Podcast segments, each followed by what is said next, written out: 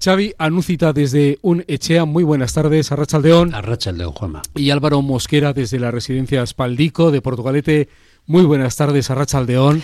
Arrachaldeón. Estamos en las horas previas del 8M, Día Internacional de la Mujer. Vamos a abordar esta cuestión, pero si os parece, antes vamos con algunas propuestas. Propuestas, Xavi, desde un Echea. Pues sí, la verdad, este viernes finalmente vamos a dar la entrega de premios de la decimotercera edición de Da un Minuto de Palabras. En este caso, como ya hemos comentado en anteriores programas, va vinculado al tema de las lenguas minoritarias que están desapareciendo, el patrimonio lingüístico que tiene la humanidad que lo está perdiendo y poner en situación o en reflexión esta, esta, eh, este riesgo de perder riqueza cultural. Entonces, este año se han presentado 79 vídeos de un minuto y bueno, ya se ha hecho la selección, tenemos 15 finalistas y se proyectarán estos 15 finalistas, el, como he dicho, el, este viernes, que es eh, 10 de marzo, a las 8 de la noche en Musiquebarri, en Guecho, en la sala Rigúnaga. Esta vez nos vamos a Guecho a reconocer el apoyo que estamos teniendo por parte del ayuntamiento desde hace años y ahí será la entrega de premios. Toda persona que quiera ir, la entrada es gratuita. Sí que es aconsejable inscribirse en la página de daunminutode.org o en la página de UNECHEA. Pero bueno, en el caso de que no puedan inscribirse, bueno, pues hasta llenar aforo pueden ir allá. Va a ser un acto muy vinculado al tema de las lenguas, lógicamente. Va a haber eh, bercho, va a haber actuación en directo, va a haber música y bueno, vamos a contar con la participación de, de Íñigo Iraulcha García, Iru, y Begoña Guzmán en la presentación y con el actor que siempre nos acompaña, que es Kurt Noguera. Pues ya sabéis, os esperamos en Musique Barri este viernes a las 8 de la noche. Bueno, seguro que hay oyentes eh, que sabiendo que esta es la, la decimotercera edición de Dame un Minuto, eh, seguro eh, que ya saben de qué va la cosa, ¿no? Pero igualmente, igualmente, eh, tendremos oyentes que, Xavi, pues que esto de dame un minuto es algo novedoso, ¿no? Entonces, a mí sí me gustaría remarcar que al final todo esto se engloba en, una fiesta, ¿no? Al final, lo, que celebráis, en este caso es Dame un Minuto de Diversidad Lingüística y Cultural, y lo has puesto en un... en un ambiente ¿no? cultural, evidentemente, con actuaciones, que creo que es atractivo, pero yo creo que el mayor punto fuerte, eh, o así lo he vivido yo, hablo como persona que ha asistido, que ha tenido el lujo de asistir a otras ediciones, eh, la importancia de esa visualización de los vídeos, ¿no? porque realmente eh, creo que son obras de arte porque en, un minuto lo que hacen es concienciarnos, se hace de una manera dinámica, amena y, además yo añadiría que este año, eh, pues escuchándote, eh, para grata sorpresa, eh, como ya viene siendo habitual, procedentes vídeos procedentes de Euskadi, Cantabria, Galicia, la Comunidad Valencia, Extremadura, desde Argentina, Bolivia, Bulgaria, Colombia, Italia, México, Uruguay, bueno, Digo, yo esto lo pongo en el acento porque tratándose de un tema como es la diversidad lingüística y cultural, que hay esa representatividad, pues yo creo que nos va a abrir un escenario de, de, disfrute, pero como ha hecho hasta ahora, ¿no? Siempre de sensibilización y concienciación, con lo que de verdad que, que 10 de marzo, 8 de la tarde, Musique Barri en Guecho, que no nos lo podemos perder. Hay que estar ahí. Me encanta. Eres mi principal apoyo en esta difusión de, del concurso de vídeos de Da un Minuto de... La verdad es que sí, que lo que intentamos en cada año, y ya son 13 años, es concienciar sobre un derecho humano. Va, es un, es un festival de cine vinculado a la Declaración Universal de los Derechos Humanos y como bien comentas Álvaro, bueno, pues eh, tienen que presentar en un minuto una reflexión, un planteamiento, una escena, bueno. Eh, yo os aconsejo que vayáis y nos vemos eh, el próximo viernes en Guecho. Acercándonos, como comentábamos al comienzo, de diálogos a la fecha del Día Internacional de la Mujer, el 8 8M. Estamos en la víspera y las horas previas a esta jornada celebrativa y especialmente reivindicativa. La verdad es que como cada 8 de marzo y cada vez con mayor ímpetu, tenemos que celebrar, visibilizar a la mujer trabajadora porque se celebra, un, se conmemora un hecho de una reivindicación laboral por, la, por parte de las mujeres y eh, creo que, bueno, pues que no solo ya que tengan que tomar las calles cada 8 de marzo, sino que cada vez más tienen que visibilizar y empoderar en la sociedad porque son más del 50% de, de la sociedad. Entonces, bueno, este año sí que es cierto también que hay cierto sensación de división, sobre todo a nivel estatal, a la hora de plantear las reivindicaciones y de la salida a la calle. Sí que es cierto también que parece que hay ciertas tensiones respecto a determinados temas vinculados, pues el tema de trans o el tema de mm, diferentes. solo sí es sí también. Sí, la, la, propia ley de, el tema del consentimiento y bueno, pues es rico el debate, es rica la reflexión. Lo que hay que hacer es puntos de encuentro para el diálogo y celebrar el Día de la Mujer Trabajadora como un momento de reivindicación de los derechos de las mujeres en este caso, ¿no? como Día Internacional de la Mujer. ¿eh? es verdad que el origen, como nos dice Xavi, pero en este caso es el Día de la Mujer, ¿eh? ¿no? el Día Internacional de la Mujer. Eh, nosotras, desde Aspaldico, pues a lo largo de toda esta semana y desde los propios centros sociales, es decir, con las personas mayores, estamos trabajando de manera eh, particular, no solamente este día, sino pues eh, que se convierta en, no en algo puntual, sino continuo y el proceso, ¿no? Pues a través de diferentes charlas, eh, en colaboración pues con otras entidades, ¿no? Como Loremore, movimientos feministas, eh, con diferentes acciones, talleres, eh, campañas de sensibilización. Eh, que bueno, pues que evidentemente sí es verdad que el colofón lo tendrá mañana con ese marco ya más reivindicativo y pues que bueno, participando con lo que celebra el resto de la sociedad, ¿no? Que en nuestro caso pues será con la lectura del manifiesto y una comida popular eh, de la mujer, ¿no? En este caso nosotras ese Día Internacional de la Mujer eh, poniendo el acento en la mujer mayor, ¿no? Que creo que tienen mucha vida y muchas historias de vida en las cuales basarnos y, aprender. Y por eso queremos hacer presencia y, que tenga y que hagan testimonio de ello. Y poniendo también en el centro de, del acompañamiento y de los cuidados a las personas y a las mujeres, mujeres acompañadas y mujeres que acompañan, hombres también que acompañan. Sí, efectivamente, y, además creo que ponerlo en valor y reivindicación a la vez, ¿no? Que puede parecer que está como contradictorio, pero no, ¿no? Es poner en valor eh, la mujer, y más en nuestra cultura, eh, ha sido la mujer cuidadora eh, y sigue siendo.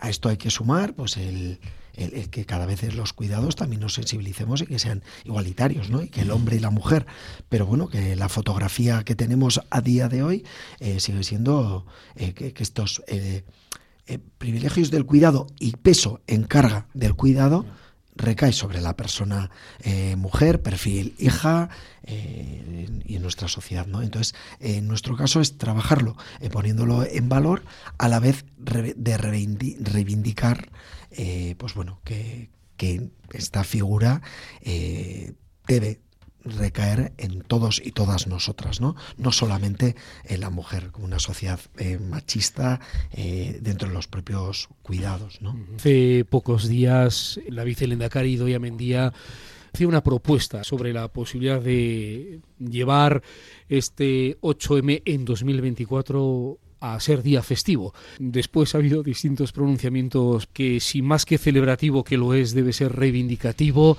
Yo así muy de manera eh, superficial, ¿eh?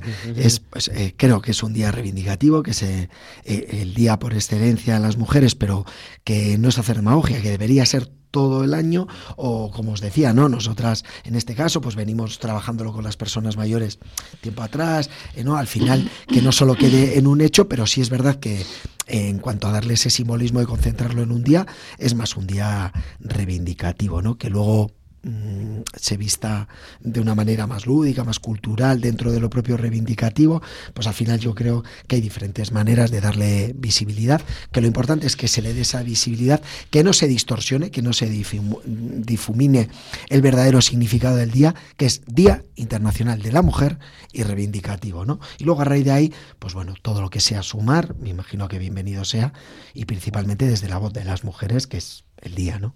Sí, no, yo quería mm, poner eh, negro sobre blanco la situación de la mujer en el mundo, porque muchas de las veces parece que haces una reivindicación en un espacio como el nuestro, que bueno, no es que exista una igualdad, pero sí que existe por parte de los hombres la mirada como diciendo que están reivindicando si la verdad es que tienen los mismos derechos. Pues no, porque la, realmente se están vulnerando más los derechos de las mujeres que de los hombres, porque hay una desigualdad de género evidente en el mundo y hay una feminización de la pobreza que, hace que la mayoría de las mujeres sean las pobres en el mundo. Es decir, que las mujeres tienen menos acceso a los servicios sociales que los varones y tienen 11 eh, puntos porcentuales de mayor probabilidad de no tener comida que los hombres. La brecha salarial muestra que las mujeres siempre ganan menos dinero que los hombres desarrollando el mismo trabajo. Que hay países todavía en los cuales los hijos varones tienen todos los derechos de herencia que carecen las mujeres y que solo el 2%, repito, 2% de la tierra del planeta pertenece a mujeres como titulares de posesión, mientras que el 98% son varones. Aunque, en este caso, son las mujeres las responsables en un 80% de recolectar el agua en las casas que no tienen eh, agua corriente. Y, eh, y hemos de recordar que todavía en 30 países, 30 países, se continúa realizando la mutilación genital femenina. Es decir, son situaciones, son datos que nos ponen en una realidad a nivel planetario de lo que significa la desigualdad de género. Y luego, por último, podríamos seguir, ¿eh? pero por último, decir que eh, dos tercios de las víctimas de trata de personas en el mundo, es decir, más del 70, 75% exactamente son mujeres. Es decir, hay una situación de, inequidad, de desigualdad y de vulneración de los derechos de la mujer que en este día se celebra y que durante todo el año debemos reivindicar. ¿Creéis que los avances van en la buena dirección y que si hay voluntad política se está más cerca de llegar a acuerdos? Yo considero, fíjate, ¿eh? mm, que no vamos en una buena dirección. Eh, creo que la situación de la... Mira, se está viendo, por ejemplo, en el tema de la violencia de género. Las cifras no son buenas. Hay una eh, hay un bloqueo, hay una necesidad de, reactivar un respeto mayor y, un comportamiento diferente de los hombres con respecto a las mujeres y con el abuso que se está dando en estos momentos a nivel de, machismo, yo creo que no, no son buena, buenos datos. Creo que la clave estaría, está, creo yo, ¿eh? sinceramente, en que los hombres de alguna manera eh, tienen que asumir un papel diferente al que se han ido eh, desarrollando, el que se han construido a lo largo de su vida, lo que le llaman la deconstrucción de, lo que sería la mirada del hombre, y creo que es necesario que este proceso de incorporación de la mujer y de empoderamiento de la mujer tiene un largo recorrido todavía que dar. Sí, yo no sabría decir eh, si la línea es buena o mala, ¿no? Yo la verdad que carezco de conocimientos para decir si es buena o mala. Sí, eh, comparto en que los datos que nos llegan en el día a día, como lo, que nos trasladaba Xavi, eh, no son halagüeños para, nada, ¿no? Todo lo contrario es... Ahora, sí que por otro lado también comparto, ¿no? Que se va avanzando en, en cuanto a, sensibilización, concienciación, que es suficiente, yo creo que no. Eh, creo que desde el ámbito mm, más infantil, en la escolarización, eh, la percepción que tenemos eh, unos de otras y otras de unos, creo que tenemos que seguir trabajando en estos aspectos. la precariedad laboral, eh, los datos que nos daba Xavi, que también son reflejo de nuestra, la brecha salarial entre hombres y mujeres. entonces, yo creo que hay que seguir trabajando, mismamente lo que os decía en, los cuidados, la eh, feminización de la pobreza, etcétera, ¿no? Pero, pero bueno, eh, yo creo que lo primero que tenemos es que poner estos aspectos encima de la mesa, eh, no, taparlos, eh, ser transparentes con, los datos, hacernos conscientes de ello y crear planes y programas que acompañen ¿no? a, esta, a esta realidad y, trabajar para que esa desigualdad, pues poquito a poco, eh, esperemos más rápido que tarde, ¿no? O sea, pero eh, cuando, pero digo que aunque sea paso a paso, pero que realmente se vaya dando, eh, porque negándola, evidentemente sí que no se trabaja con ella. Los puestos de responsabilidad de cargos de la mujer sigue siendo ínfimo en la comparativa con, con el hombre. Por ahí también se trata de avanzar.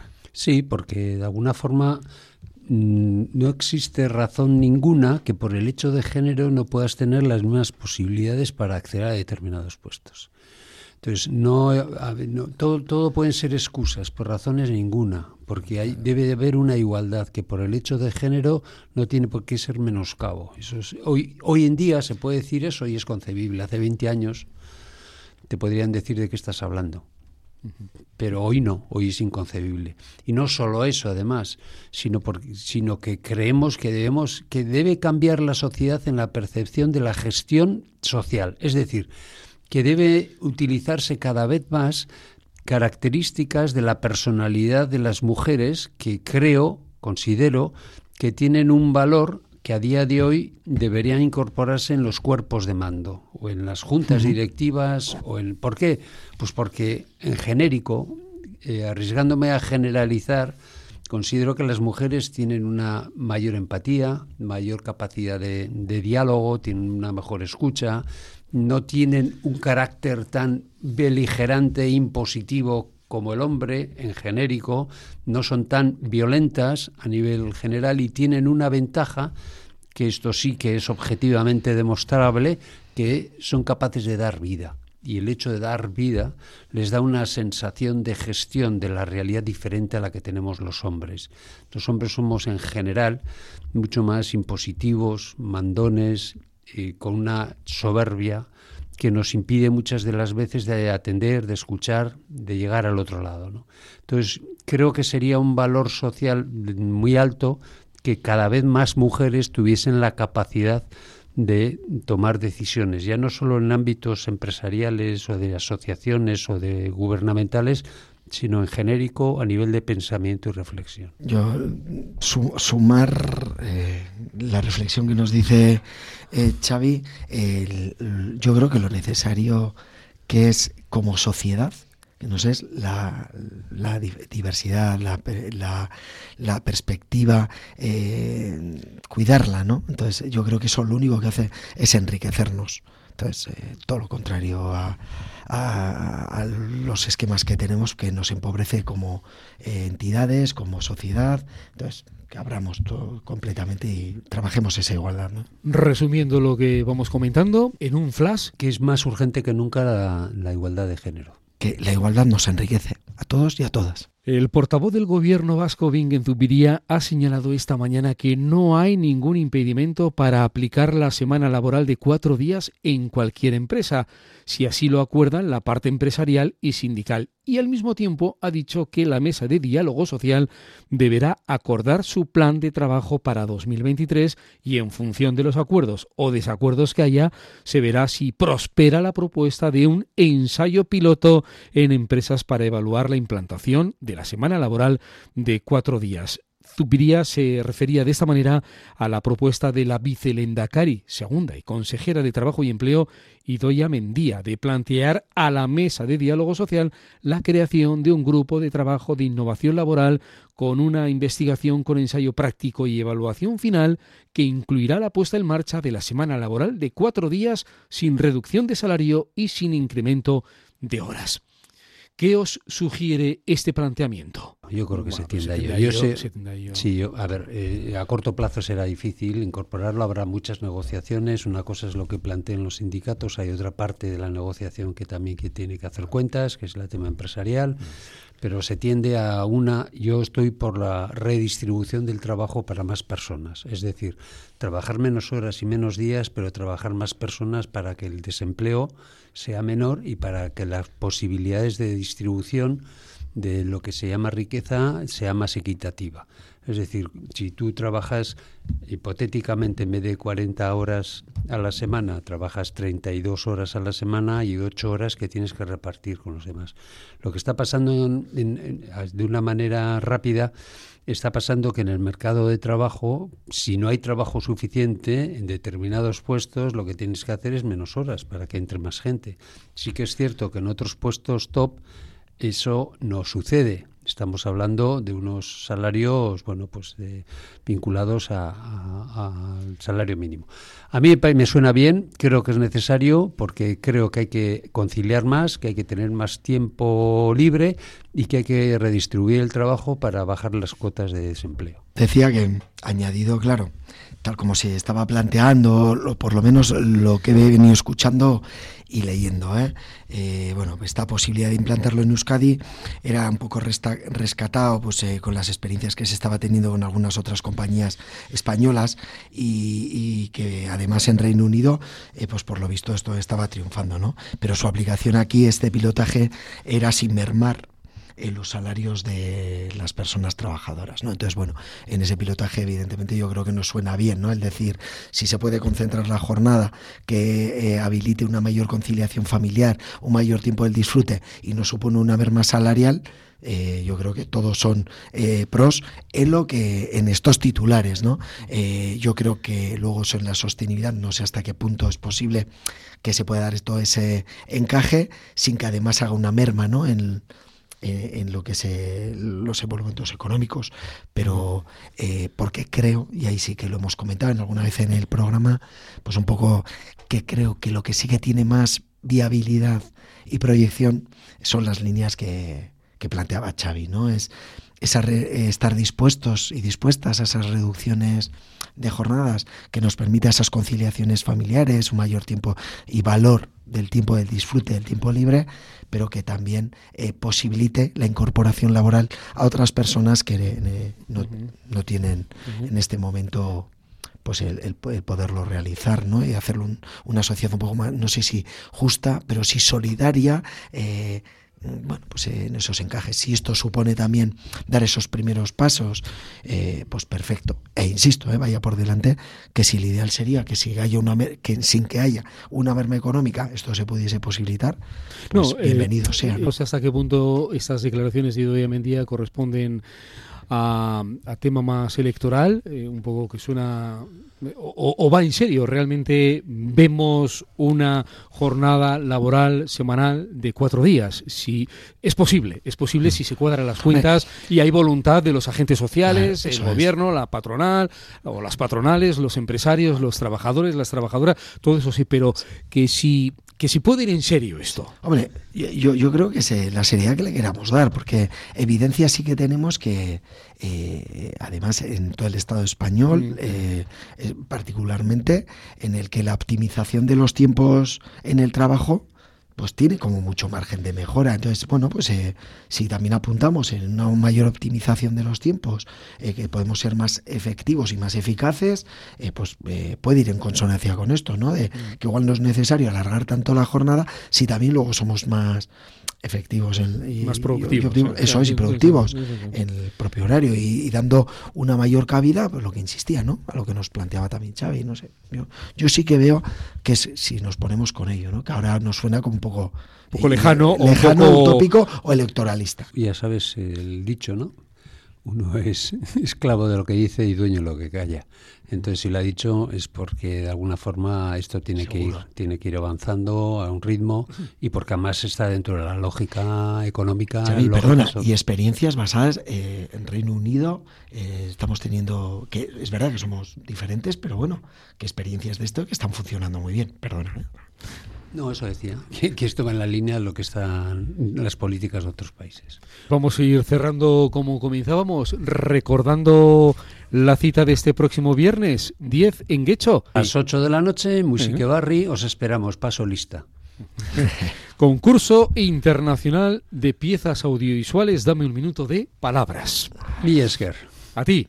Venga, Agur, Xavi Anúcita desde Unechea y también Álvaro Mosquera desde la residencia Aspaldico de Portugalete. Buenas tardes, Arrachaldeón. Arrachaldeón. Agur.